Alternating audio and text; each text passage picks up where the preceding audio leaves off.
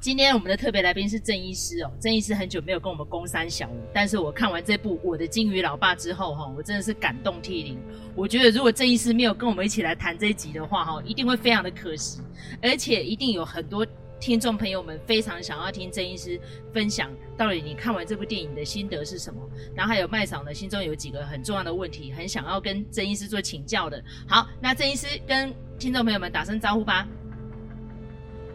啊，各位听众，大家好，我是郑医师。今天很高兴，嗯，或者是说带我们要带一个很感性跟知性的心情啊，来讨论这部啊值得让我们可以深入探讨的电影《我的金鱼老爸》。好，那郑医师，你要不要直接跟大家分享一下你看完之后的心得是什么？因为你昨天才刚看嘛，对不对？不晓得大家之前有没有看过 TLC 那个《沉重人生》？有。有吗？呃，我们可以看到很多这种有饮食性疾患，我们都会叫 eating disorder。呃，其实他们都有一些精神方面的困扰。嗯，当然这部电影的那个男主角，嗯，他事实上也是在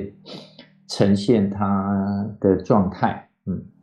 那。他过去是一个功能很好的人，对不对？我们在电影里面看到，啊，这也可以爆梗吗？可以直接。本节目没有在乎爆梗，听众就是要听梗。啊，他我就是当他开始，他不是一开始或者从小就是这么胖，好，那他是在一个点之后，然后他没有办法去面对，哦，那个心理的创伤。啊，那这个心理的创伤对很多人来讲，哈，那个崩溃的点，啊，有有不少人事实上是因为他在一个，就是他觉得他再也无法帮助，就是他就是在一个就是帮助的负荷上面，他就是在那一点上面，他整个就是崩溃了啊，就是整个 crush。那这个 crush 就是他的。呃，同性的那个恋人自杀啊，那他觉得他本来应该，他认为他可以去帮助他，啊，可以让他好好活下去啊，但是他想不到，他这个同性的恋人啊，就是选择自杀，然后他自己没有办法面对，啊，那他也会觉得没有帮。办法帮助他的这种同性恋人，所以他会有很深的罪恶感，所以他从这中间，除了他在没有办法帮助他的同性恋人啊、掉下来之外，啊、他的罪恶感也会让他啊、就是找机会去惩罚自己。当然，我们讲哈，就是说吃这件事情对他们来讲，有时候不见得。只是单纯的，我们看到是惩罚啦，因为在吃的时候，很多人会比较舒压。好，为什么呢？因为我们吃这个，我们看到是吃很多碳水化化合物，或者吃一些高油脂的东西。好，我们在电影上面看到他点的这些食物，好，不外乎就是高碳水、高油脂这一些的话，事实上都会让当事人短暂觉得比较放松。好，但是西方人哈，为什么我们在亚洲比较看不到的，就是我们电影里面看到的这种啊，超级的，就是肥胖的患者啊，因为西方人的体质主要还是以脂质代谢为主的，所以他们的脂肪很容易堆积。好，那一旦变成病态的话，他就是胖到就会，我们会觉得是无法收拾的程度。好。那我们看到，就是他，事实上他是想要，就是即便他的状况不好，可是他，呃，还是想要为还活着的人，或是他心里面那个愧疚感。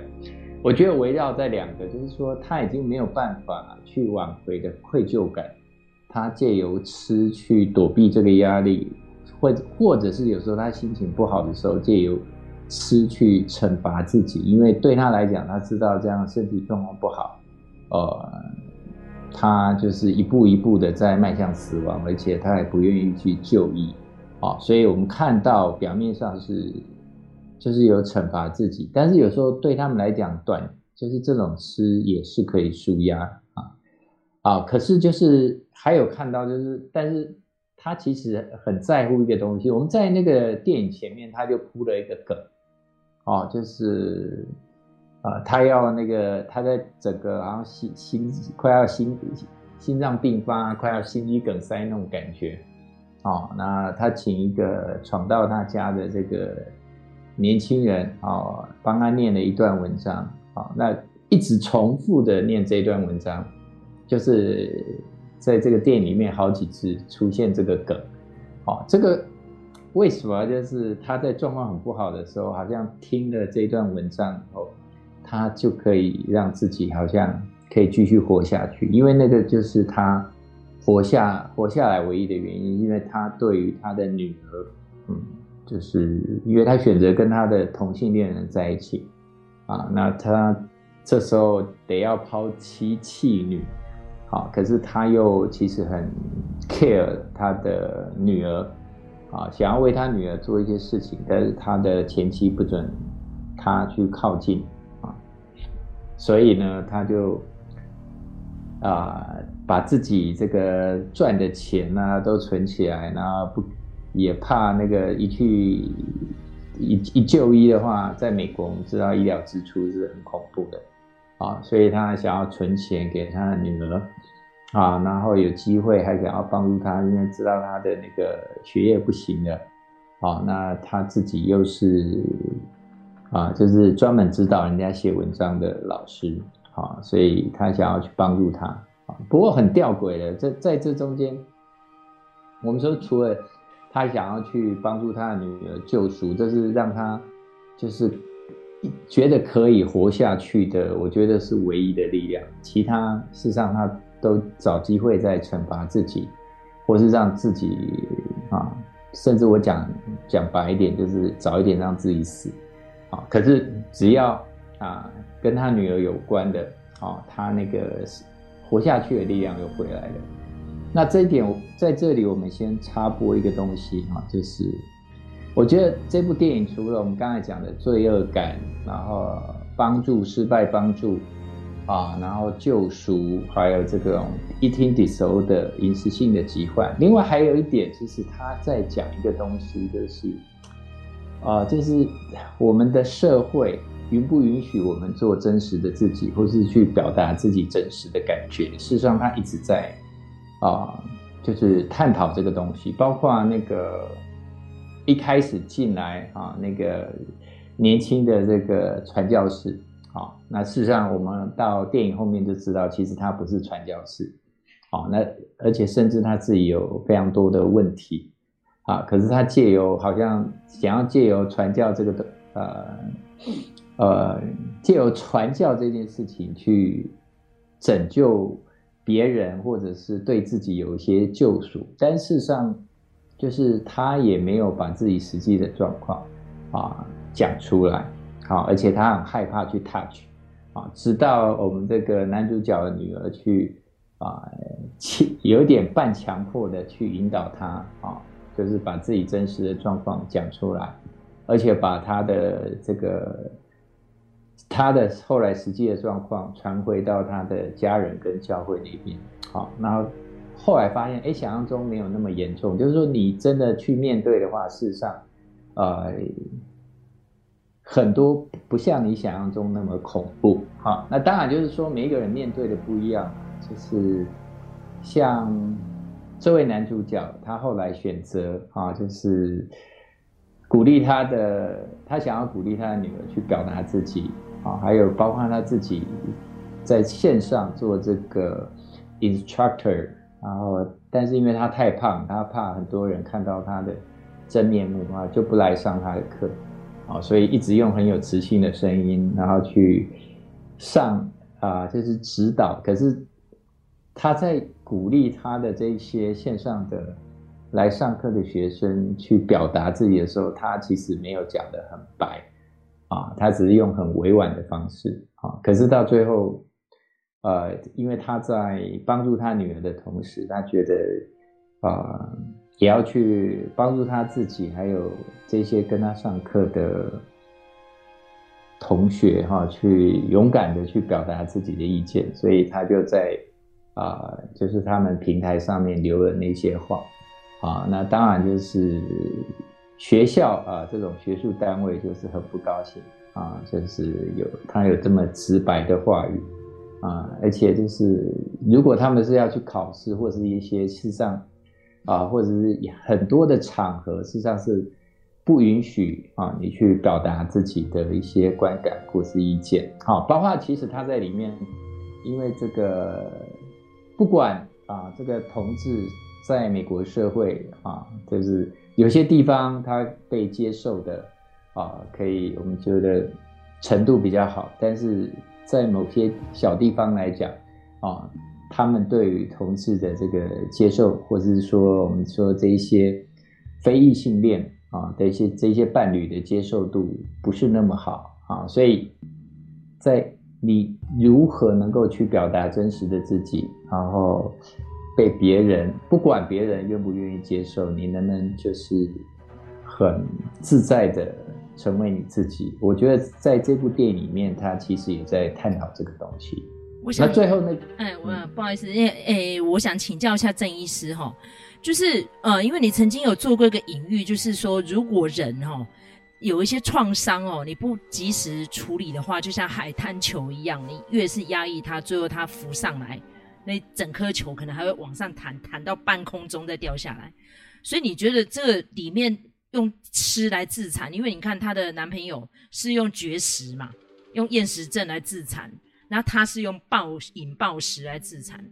那所以我想说，最后想要请教郑医师是说，如果你心里面有这样的创伤的时候，你该怎么去面对它？那或者是说，像里面那个呃周鸿演的那个护士的角色，就是因为他哥哥就是那个前伴侣，所以他只能够陪着这个主角 Charlie 走向人生的终点。但是如果今天身为一个护士，是不是把他强制送医，或是会做一些什么比较激烈的举动？可是周红却是选择用陪伴的。那我想要了解这些人物的选择，还有我们如果真实生活中遇到的时候，该怎么样去做抉择？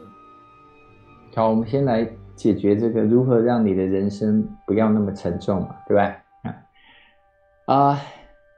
我觉得就是当事人，如果你碰到一些这人一些人生的坎坎，你过不去的话，实际上你要找一些专业啊去。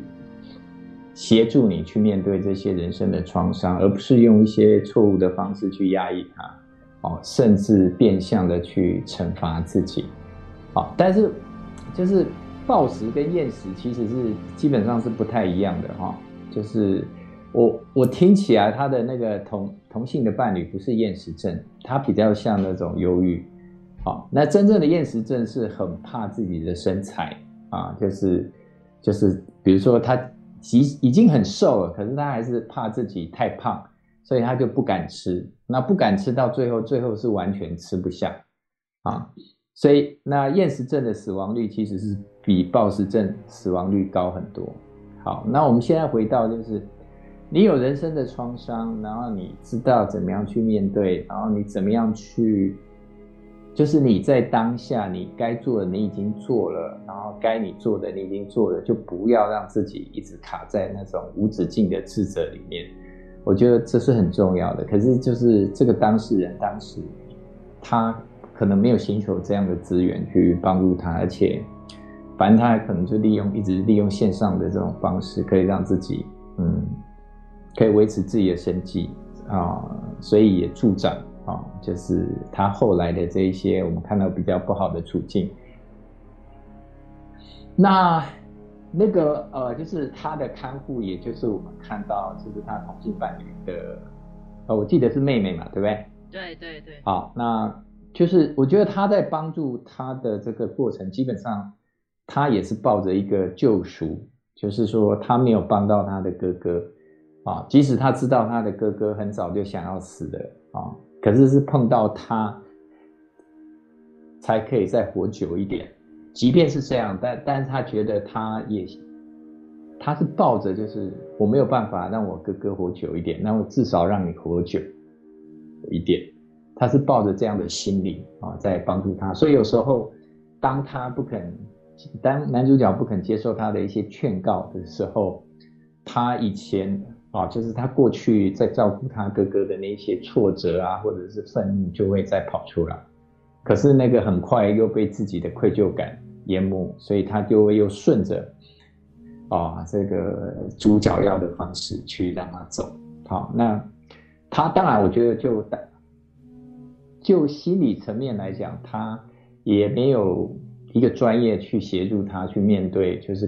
哥哥就是自杀身亡这件事情。好，所以当他碰到就是男主角选择的这种我们看起来像慢性自杀的方式，他就用一种比较近似，啊、就是我们看起来有点像溺爱啊，或者是就是接受他，然后只是陪伴，哦，但是还是让他一直往不好的方向走。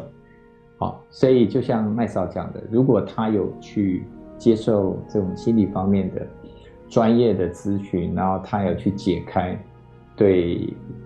哥哥自杀身亡的这个内疚感。事实上，他在面对啊，就是男主角的这些状况，该做什么，他就会很清楚的去抉择。哦，当然就是他骗他没钱，他又用觉得他很可怜啊，然后所以就是用一些可怜的方式。但是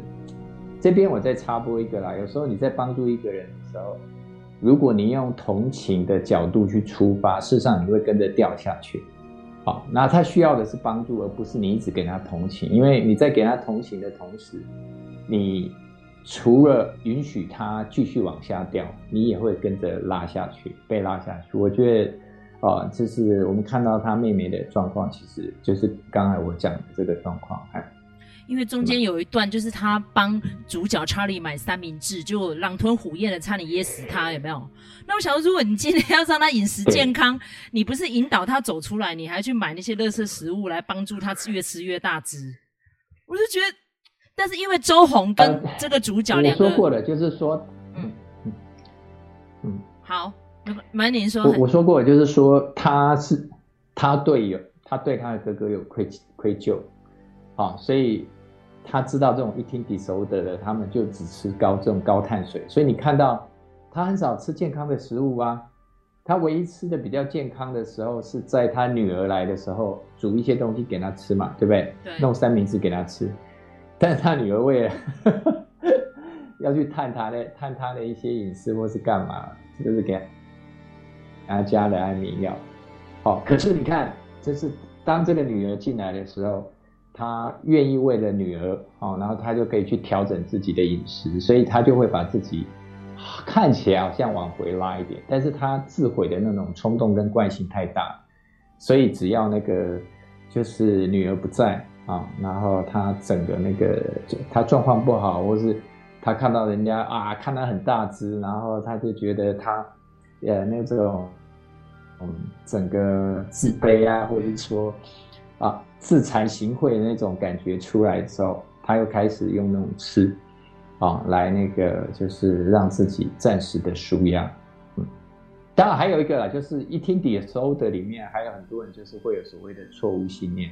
啊，甚至那个有的时候是从小开始的。啊，我们在看《沉重人生》的时候，去看很多这种 eating disorder 的人，他他们除了有肥胖体质，但是很重要是为什么？他们会一直选择吃来躲避他们的这些情绪困扰，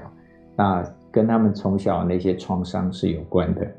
好，不过我觉得最后一幕蛮好玩的啦。最后一幕就是你看，我讲为什么他女儿的那个文字可以让他得到救赎，对不对？让他真的可以站起来，不用靠那个助行器啊，而且就是整个好像冲起来飞上去啊，因为对他而言，那就是他生存下去。他想要帮助他女儿，就是他唯一的生存动力，而且他很希望回到，就是他当时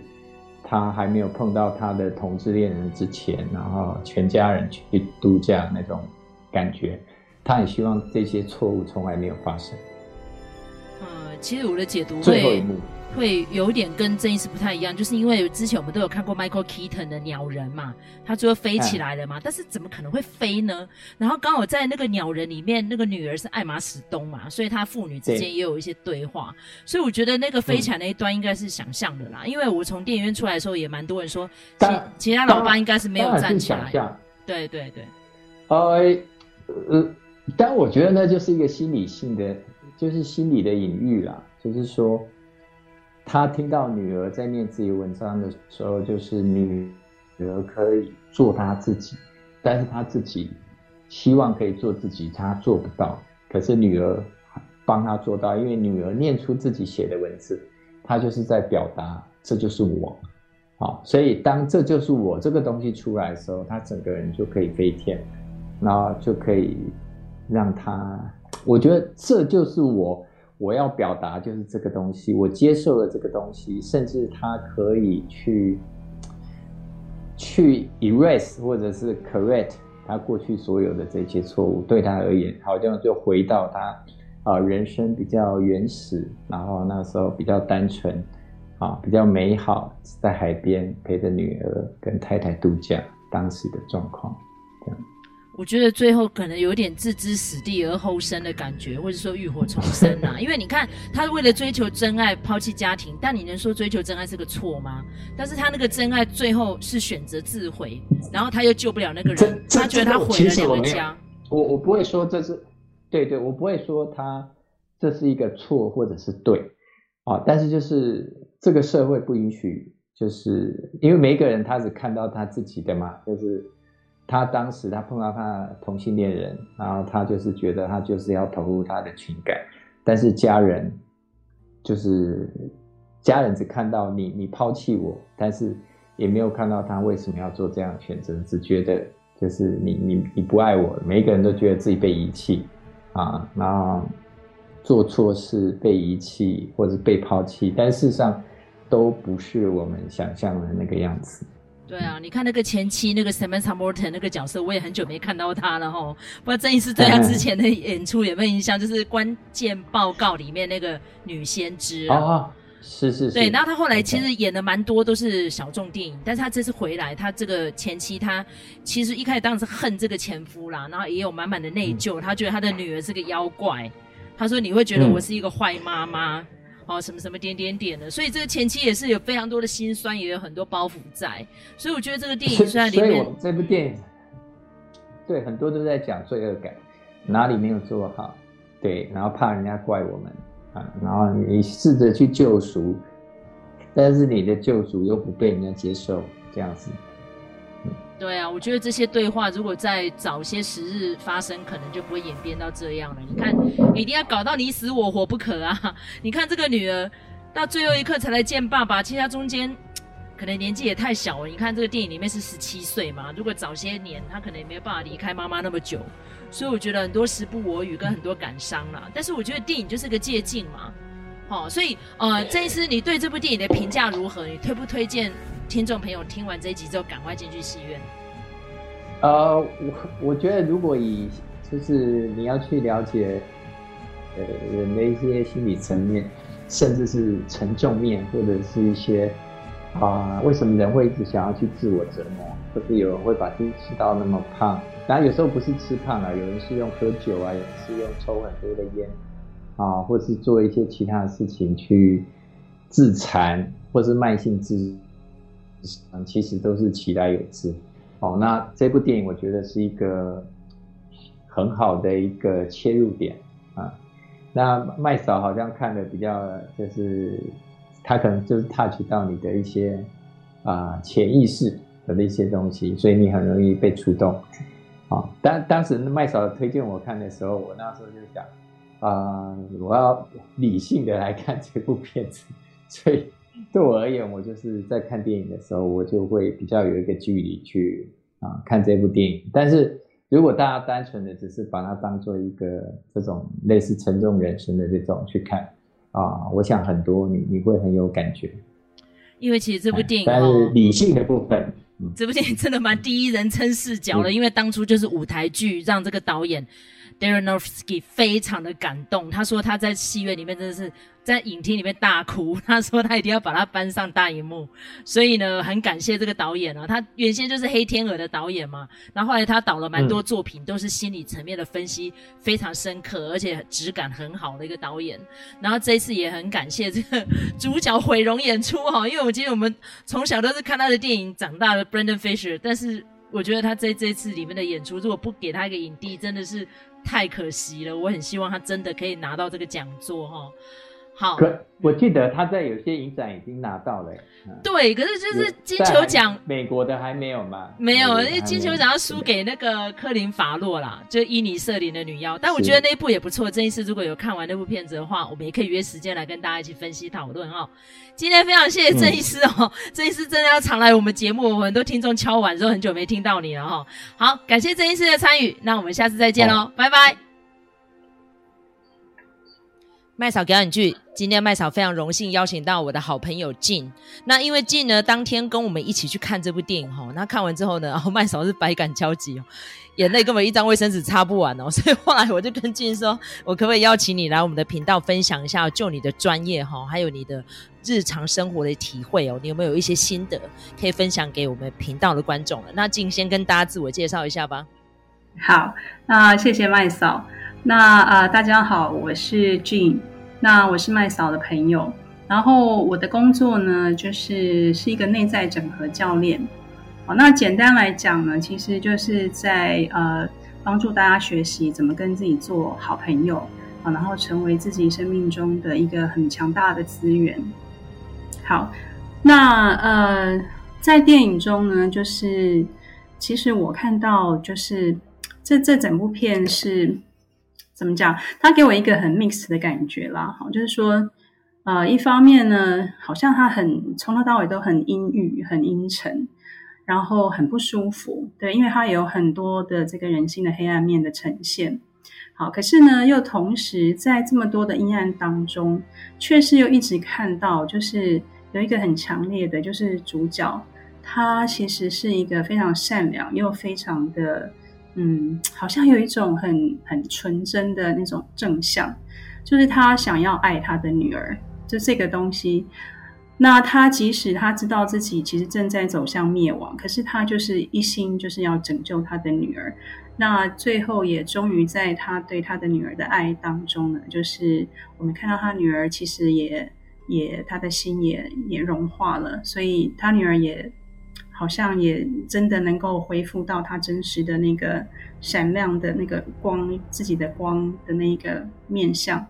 然后在这当中呢，主角他就得到了救赎。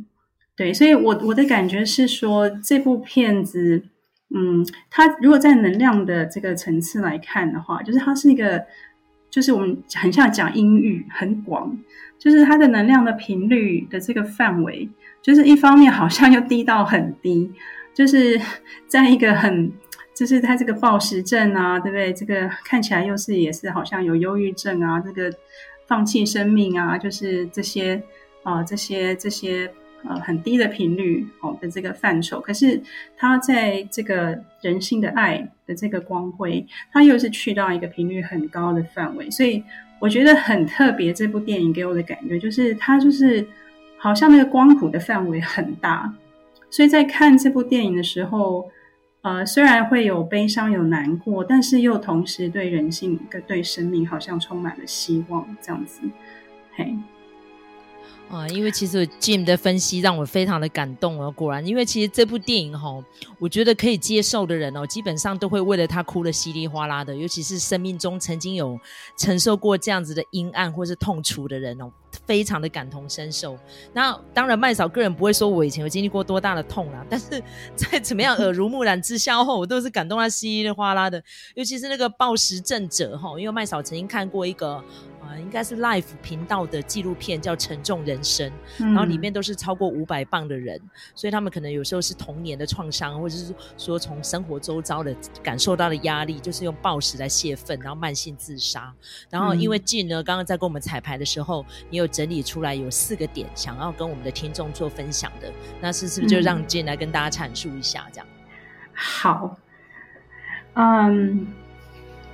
我我想要先讲一下，就是说，呃，因为他这个剧情呢，就是他，我觉得他当然主要的焦点就是在这个男主角这位暴食症的患者，他跟他就他的救赎，就是他跟他女儿之间的关系嘛。好，那他其实就是很很痛心，看到他的女儿好像自暴自弃，然后一直在呈现出一些很黑暗的、很很恶劣的，就是一些不好的行为。可是他却是对他的女儿，他又坚信他的女儿其实内在是一个善良的，他是一个 amazing person。对，那他为什么有这一份信任呢？就是我觉得，就是跟他女儿写的这篇 essay 非常的有关系。好，那这篇 essay 呢，他其实就讲到，就是说，呃，这个 essay 我最后其实我我是很钝啊，我看到最后才知道说，其实那是他女儿九岁的时候写的这个文章，学校的功课。对，那呃，可是我觉得，当我知道说这是一个九岁的女女孩，这孩童写出来的的时候。我就觉得说，哇，那这个孩童他真的是很有天赋、很敏锐的一个一个灵魂，而且很善良。因为他写到就是说这个白金记的读后感嘛，他就说他为白金感到悲伤，对不对？因为这个白金其实是很无辜的，他根本跟人类就是没有任何感情的纠葛，没有什么恩怨，可是他却是一直被追杀，对不对？好像要他就是不就是非死不可，就是要一直追杀他。那他同时又为船长感到悲伤，对不对？那因为船长以为杀掉白金，人生可以从此不同。结果因为这样子，其实白金记最后的结果就是整船的人都因为这个船长的这种，对不对？就是执迷不，就是放不下的这个仇恨，最后跟白金搏斗的过程中，就船就沉了，所有人都死了，就剩下一个船员最后被救起来。好，那所以其实它就是一个大悲剧，对不对？就是。因为一个人的这种这种执念，所以就造成了一堆人都葬身海底。然后我最让我感觉到惊讶的是说，这个小女孩，她就写说，这让我想起自己的人生。就一个九岁小女孩会觉得自己的人生像《白金记》里头这样的剧情，对，那我就会觉得说，哇，这个小女生其实你看她承受多大的这种悲悲痛、悲伤。那呃，刚刚讲到的这四个点啊，是我觉得就是我在看整个戏里头，嗯，我觉得感触最深的四个点。就是说，就是男主角他因为看到女儿，他其实这么小就有这么大的这种才华，写出了这样子的一篇文章。那你就看出来说，其实他真的是一个一个闪亮亮的宝石，可是却到了十六岁的时候变成是这样子的一个样子。所以男男主角很痛心，他觉得他很想要帮他的女儿恢复到他真实的那个面貌，那个闪亮亮的那个宝石的面貌。对，然后他就是一直要他的女儿诚实，对不对？要他诚实，写出他内心真正的感受等等。那在过程中，就是呃，当然有几个我看到的点啊。那一个就是说，其实这个小女孩，你看她为什么从一个闪亮亮的宝石，到最后会变得好像是个不良少年？呃，其实就是在小的时候，因为。男主角他其实不是故意的，可是他就是 walk out，对不对？就是等于说是突然间就决定要离开这个家了，那导致他的前妻跟女儿都觉得被抛弃。好，所以他们剧中一直在出现的就是 you gave up on me，你放弃了我，对不对？前妻就说 you gave up on her eight years ago，你八年前就放弃了你的女儿，对不对？然后女儿就说 you gave up on me eight years ago。对不对？那你，他说你八年前就放弃我，你现在又突然想当我爸爸，嘿，对不对？他就很生气，非常多的愤怒。所以，呃，这边我想要提的就是说，其实很多的，就是在嗯小时候哦，就是小孩子怎么被父母对待，其实他很自然而然的潜意识、下意识就会学习怎么对待自己。所以，当他觉得他的爸爸放弃了他，其实他就会学习放弃自己。所以以至于他到后来，就是他的整个言行，到妈妈到最后，连妈妈都说他就是一个 evil kid，说他是一个邪恶的小孩。对，但是其实不是，他其实就是因为他放弃了自己，他觉得没有人要他，对不对？爸爸远离了，妈妈又喝酒，就是跟他关系又很差。对，所以他其实那时候是有一种放弃自己的状态。对，但我觉得这爸爸真的很棒，他即使生命已经到了这样子，快要死了。因为他那个一开头就是说了嘛，那个那个护士就告诉他说：“你这样子撑不到几天，你一定会死掉。”叫他去医院，对不对？他当然是死不肯，他就说：“不行，我钱要留给我女儿。”那但是他的爸爸就是虽然只剩下一一下，他知道他的生命剩下的时间不多了，看他就是想要救他的女儿，所以他其实这整个过程就是想要让他女儿看到他女儿到底有多棒。好，那这就呃，接下来就是会牵扯到说，其实爸爸他是不是可以说爸爸救赎了女儿，然后女儿好像也相对呃，最后救赎了爸爸呢？好，然后这个又很有趣，因为中间又穿插到就是这个教会的部分。对，那因为男这个呃男主角他的前伴侣哦，就是等于是他们是同性恋嘛，那。但是这个他的前伴侣的爸爸又是这个新生教会的创办人，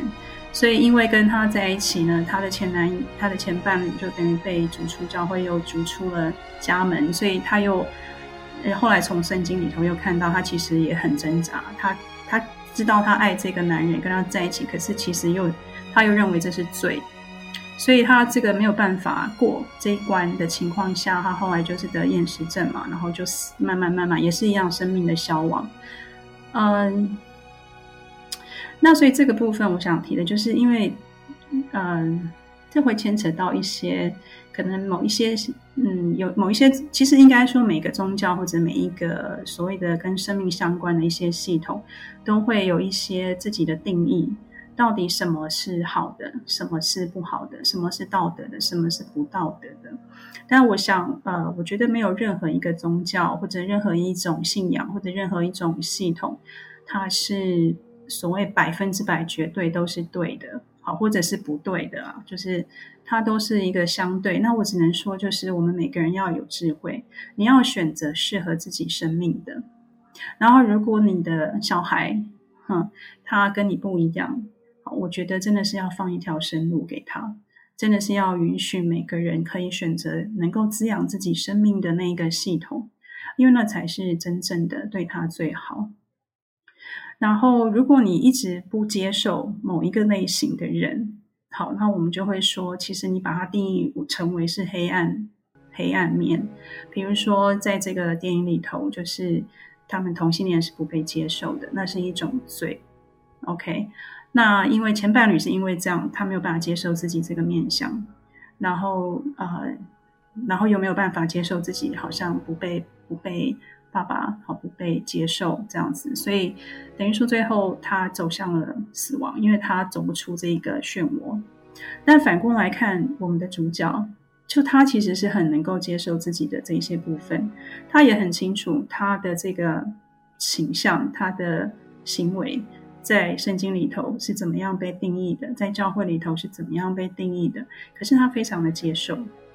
然后反过来看，我觉得很有趣的是，他的女儿其实也是一个很能接受自己的阴影的人，对不对？你看他做那么多 坏事啊，他这次看真的是这次看起来就是一个不良少年，对不对？那他很接受自己这一些面相，哎，对不对？可是你看他最后救了那个小男生，他最后又救了他爸爸，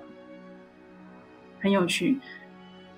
那所以就是我看到，就是说，其实哦，真的，我们如果想要能够所谓的真正的救赎自己跟救赎身边的人的生命的话，哈，我们真的是要能够接受自己，不是只有接受自己认为好的跟对的那一面，我们也同时要能够接受自己的所谓的黑暗面，对，就是那些不管是被自己或者被其他人批判的那些面相。对，这样我们才会有真正的自由，你才会能够真正有所谓的生命的救赎。嗯，这个是我们真的必须要学习的智慧。对，真的，我听得蛮感动的，因为果然是老师哦，所以我觉得 今天跟大家的分享真的是非常带血带肉，尤其是我在里面看到那个爸爸，只要。就是面对到，比如说像是那个披萨小弟，看他那个眼神，好，或者是说可能有谁给他一点批判，他心里面只要有有一点触动，他就开始狂吃猛吃，欸，哎，然后现在我就跟周遭已经看过这部电影的人说，哎，欸，以后我们要细嚼慢咽哦。以后我们点个披萨，叫个炸鸡，可能要稍微斟酌。哇，我觉得也可能疗愈到我们这些可能偶尔想要吃一下垃圾食物的人哦。但是我觉得，因为布兰登·费雪他的人生哦，过去这十几年过得很辛苦啦。嗯，无论是面临到片场给他的压力，或者说他的婚姻的失败，那再让整个好莱坞的氛围都让他非常的难熬。所以他现在以这部作品再重新回归，我真的是超级感动的，因为我们其实一路都看他的电影长大的哦。是，好，那最后一点时间，是不是 Jean 可以推荐大家值不值得看这部电影？然后在看这部电影之前，可能需要做哪些心理准备？那因为我们其实从电影院出来的时候，很多人都哭得稀里哗啦了，甚至还有年轻朋友说：“嗯、哇，这个真的电影真的超级棒的，我真的要推荐我周遭所有人来看哦。”所以你推不推这部片子？嗯、然后要进来看之前，可能稍微要有哪些心理建设？这样。嗯，呃，我很推这部片子，对，就是如同我刚刚一开头的时候讲的，就是，哎，我觉得它的那个整个。整个片子的内容去到的那个范畴，就是那个能量的频率，好，还有它的这个内容的范畴，它的真的是非常的广。所以，如果你能够去看这个片子，嗯，我觉得那个是一个整个生命会被扩大的感觉。嗯，然后也可以学习，就是同时，因为我们人人生其实也是这样嘛，就是其实大部分的事情都不是圆满的，所以你可以在所谓的悲伤当中，又可以去看到那个充满希望、充满的生命好的那样子的一个嗯感动，就是我觉得它就是一个就是嗯怎么讲，就是好像悲欢离合。呃但是又有这些快乐跟神圣在里头，它是一个很 可以说，就是如果我们讲说我们想要成为一个完整的人，哦，我觉得这部片子它就是一个很好的，你可以去去嗯去去去让自己沉浸在这样的一个范畴里面的一个片子。那至于说要有什么心理准备的话，我是觉得就是，哎，其实说实在，我回来我真的花了一点时间沉淀，就是因为。里头的那个那个阴沉啊，那个那个郁抑抑郁，那个那个那个整个氛围真的是很很很会让人有点低落。对，那那我是觉得说，就是啊、我们进片场，就是进电影院之前，我觉得就是我们呃先就是提醒自己吧，就是我们要聚焦在片子当中的那个有生命力的地方。对，有生命的地方。那因为我们看这些电影，其实当然最理想就是自己看完，自己的生命得到滋养，自己得到成长，得到疗愈。